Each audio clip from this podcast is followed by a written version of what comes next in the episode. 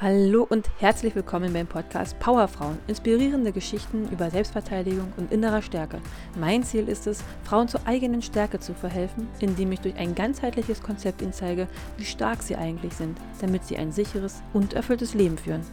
Hallo und herzlich willkommen bei dem heutigen Podcast. Es geht um das Thema Schluss mit Süß. Und dazu habe ich einen ganz speziellen Gast eingeladen, und zwar die Irina von fraukiss.de. Hallo Irina.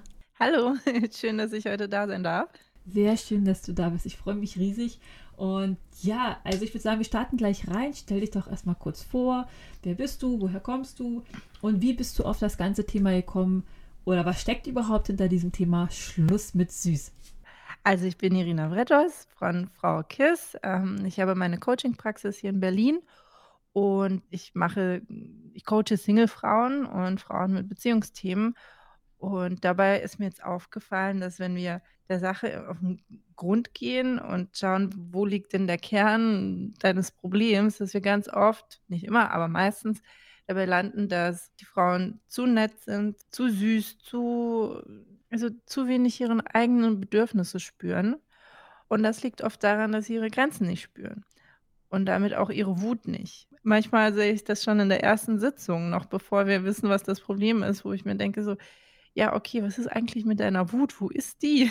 da, ist, da ist kein Pfeffer, kein Feuer. Und das macht genau dann Probleme in Beziehungen oder beim Dating, wenn ich mich selber nicht spüre, weil ich mich irgendwann abgestellt habe und so eine gewisse Aggression nicht, nicht zeigen kann. Und das heißt, dass die Frauen ihre Wut unterdrücken und in sich rein, ich sag jetzt mal, fressen oder runterschlucken? Ja, also ja, was ich dann beobachte, ist, dass wenn, wenn man schon früh abtrainiert bekommt, du, du, du darfst nicht böse sein, du darfst nicht schimpfen, du darfst nicht laut sein, du darfst nicht wild sein, dass äh, du als Frau dann irgendwann oder als Mädchen das alles abstellst. Das nach und nach wird es äh, abgestellt, bis du dich selbst nicht mehr spürst. Um das Gefühl oder das Bedürfnis zu übergehen, musst du dieses Gefühl irgendwann abstellen und dann spürst du dich auch nicht mehr. Das heißt, selbst wenn du weißt, okay, jetzt wäre eigentlich der Moment, wo ich wütend sein müsste oder wo ich mal so auf, auf den Tisch hauen müsste, aber da passiert nichts, mhm. weil das, das, Gefühl dafür schon ab, abgestorben ist. das ist wie, wie wenn du Mathe lang nicht übst, ne? dann, dann stirbt im Gehirn ja genau dieses Areal ab, weil du das nie benutzt. Und dann, wenn du es abrufen willst, ist es nicht da. Und so ist es auch mit Wut. Okay, das heißt, man braucht die Wut, um nachher auch seine Grenzen zu setzen. Genau. Also es braucht ein gewisses Maß an Aggression. Und das ist, ja, auch wenn es ein ganz nettes Du stopp, sorry, ähm, das, das passt mir jetzt nicht, das gefällt mir hier nicht. Hm. Das reicht ja schon. Das, äh, ich nenne es immer so ein Störgefühl. Wenn du dein Störgefühl wahrnimmst und da schon aktiv was sagst, dann musst du gar nicht erst wütend werden. Weil wenn du, wenn du richtig, richtig Wut spürst, dass du explodierst, dann ist deine Grenze schon irgendwie vor zehn Metern überschritten worden. Und du hast das einfach nicht kommuniziert oder selber gar nicht erst gespürt. Und wie hilft mir jetzt die Wut, ähm, dass ich meine Grenzen spüre? Es, also ich, ich sage ja, wenn wir Wut auf einer Skala von 1 bis 10 markieren, mhm. dann ist sehen ja dieser Wutausbruch, dieses ich, ich schreie jetzt laut und bin böse. Aber davor, wenn wir da die, die zehn Schritte zurückgehen, Stufe 1, 2, dann ist es ja erstmal so ein Störgefühl. So irgendwie, hä? Irgendwas stimmt hier nicht. Ne? Mhm. Irgendwie ähm, nervt mich gerade was. Es stört mich ein bisschen so.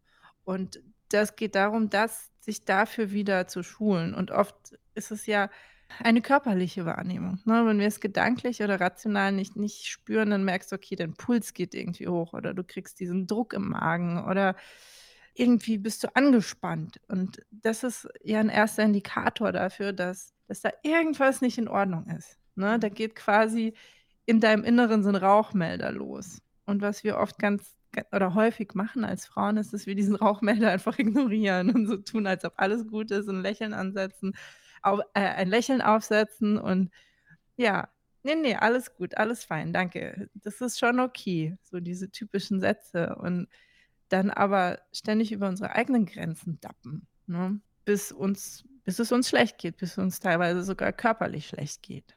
Das heißt, wir, wir hören zu spät auf die Signale. Ja, Ignorieren genau. sie auf dem Weg von, von, von 0 bis zu 10.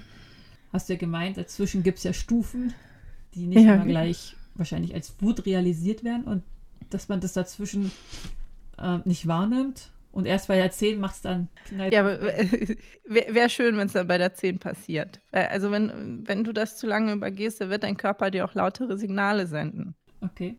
Und irgendwann müssen die Signale so laut werden, dass, dass du nicht mehr anders kannst oder du, du merkst, du wirst krank. Ich, der Körper, da holt sich das. Ne? Und das ist das, was wir dann wahrnehmen unter Angststörungen, unter Depressionen oder Haut ist ganz oft, ne? Haut ist ja unsere Abgrenzung zum Außen. Wenn du dann Hautprobleme bekommst, Neurodermitis oder ähm, sonstige Geschichten, d- das sind alles Anzeichen, da ist was mit deiner Grenze nicht in Ordnung. Da spürst du dich nicht, da spürst du dein Bedürfnis nicht. Okay. Hast du ein paar direkte Beispiele aus der Realität, wo man sich das jetzt nochmal vielleicht ein bisschen besser vorstellen kann? Ja, also es gibt verschiedenste Lebensbereiche, wo man das spüren kann. Zum Beispiel gibt es ähm, körperliche Grenzen, ne? Die sind ja ganz klar, wenn du auf eine bestimmte Weise nicht angefasst werden möchtest oder äh, wenn du da noch weitergehst, was, was esse ich? Ne? Also was, was kommt in meinen Körper rein? Willst du lieber einen frischen Salat essen oder lässt du dich von jemand überreden, hier äh, Schnitzel mit Pommes zu futtern?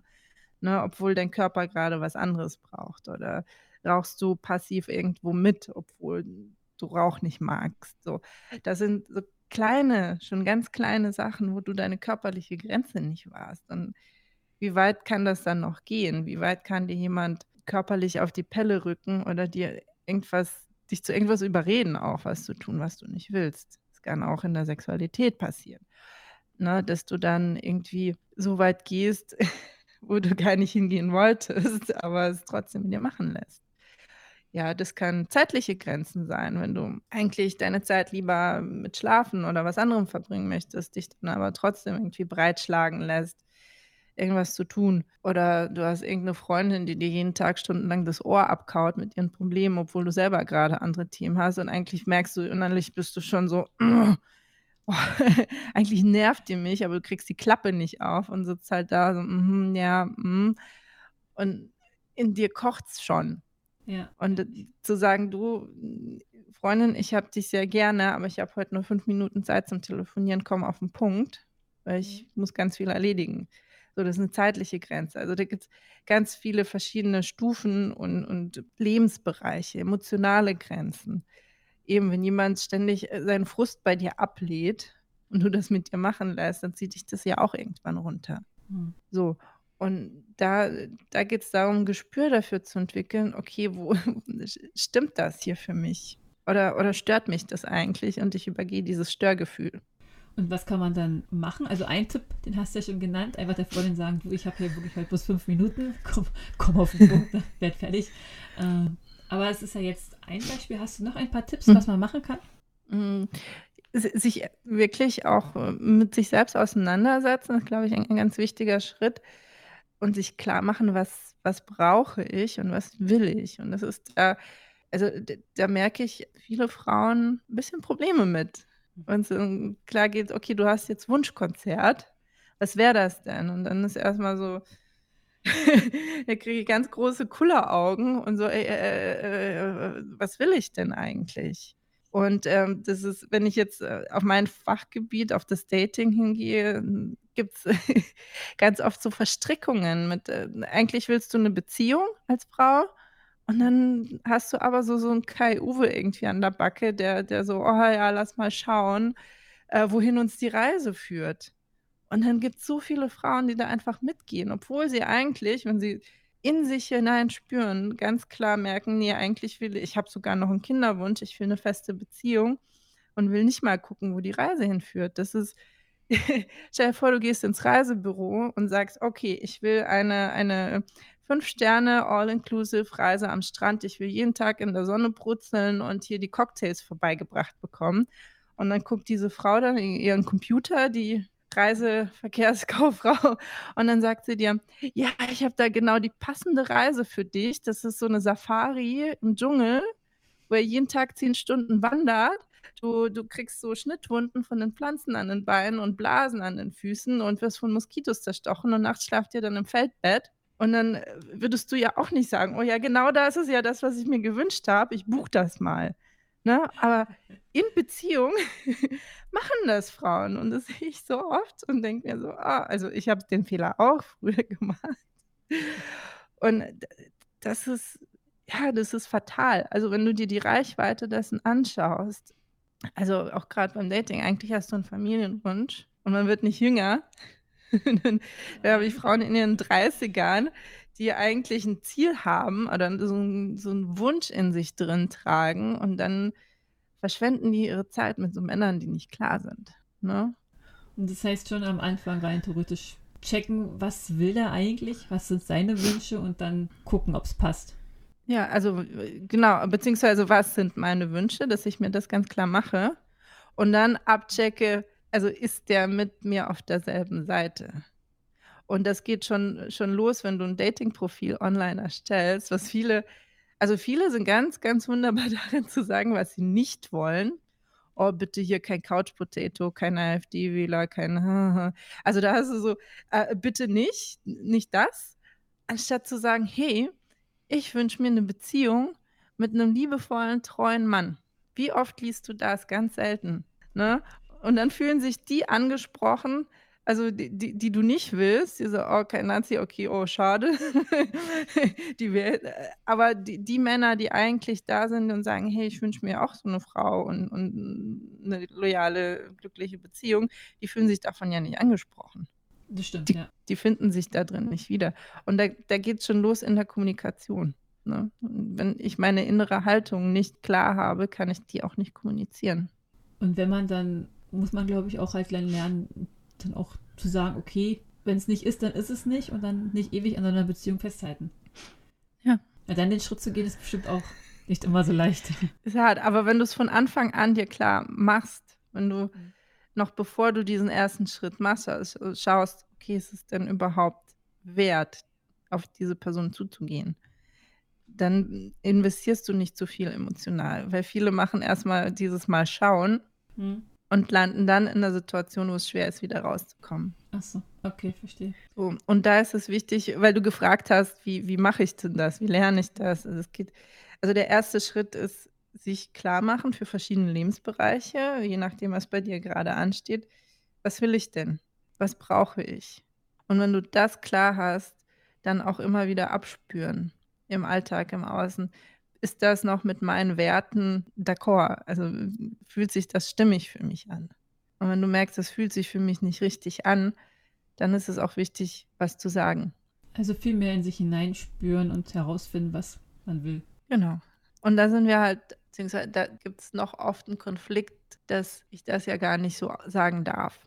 Also, man hat selber so 'n Quatschi im Kopf, der sagt: „Ja, das darfst du nicht, das bist du nicht wert, sei nicht so laut, muck nicht auf.“ Also, das ist wie so 'ne kleine Stimme, die hier so auf der Schulter sitzt und und dir dir ständig dann diese blöden sagen Sachen sagt. Und du merkst dann selbst: „Okay, irgendwie bin ich in Konflikt mit mir.“ Mhm.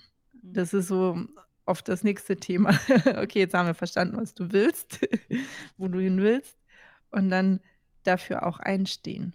Also, oft hat man ja das Gefühl, dass dass man seine Wut, die man hat, ja nicht nutzen darf, was du schon am Anfang gesagt hast, dass man sie unterdrückt oder dass man sie sich abtrainiert, weil ich habe auch immer das Gefühl, dass das Wort Wut immer sehr negativ behaftet ist. Und wie du ja schon meintest, wenn man sie aber nutzen würde, könnte man ja die Energie ja eigentlich schon vernünftig bündeln und in die richtige Richtung so gesehen gehen. Aber wenn ich also, wenn ich irgendwo spüre, ich bin wütend, dann reibt es ja an einem.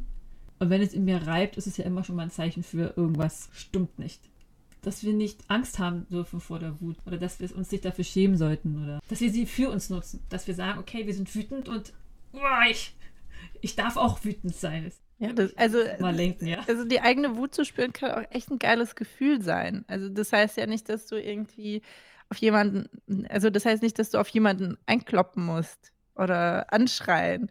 Das also, es es geht einfach mal darum, mit diesem Gefühl in Kontakt zu kommen. 'Ne Übung, die ich cool finde, ist, äh, einfach mal so 'ne richtig kraftvolle Musik anmachen und auch mal so so auf'n Boden stampfen, Fäuste ballen, hm, mal schreien. Ich meine, wenn du wenn du dich da ein bisschen genierst, dann sperr dich allein ein im Zimmer und mach das mal, probier das mal. Das hat so eine Kraft, das mal zu spüren. Und wenn du das mal in einem Raum voller Leute gemacht hast, umso geiler, wenn dann irgendwie die ganze Gruppe sich hochschaukelt und alle so ah, brüllen und und springen und stampfen und mit den Fäusten rumwedeln. Das ist so befreiend, das zu spüren.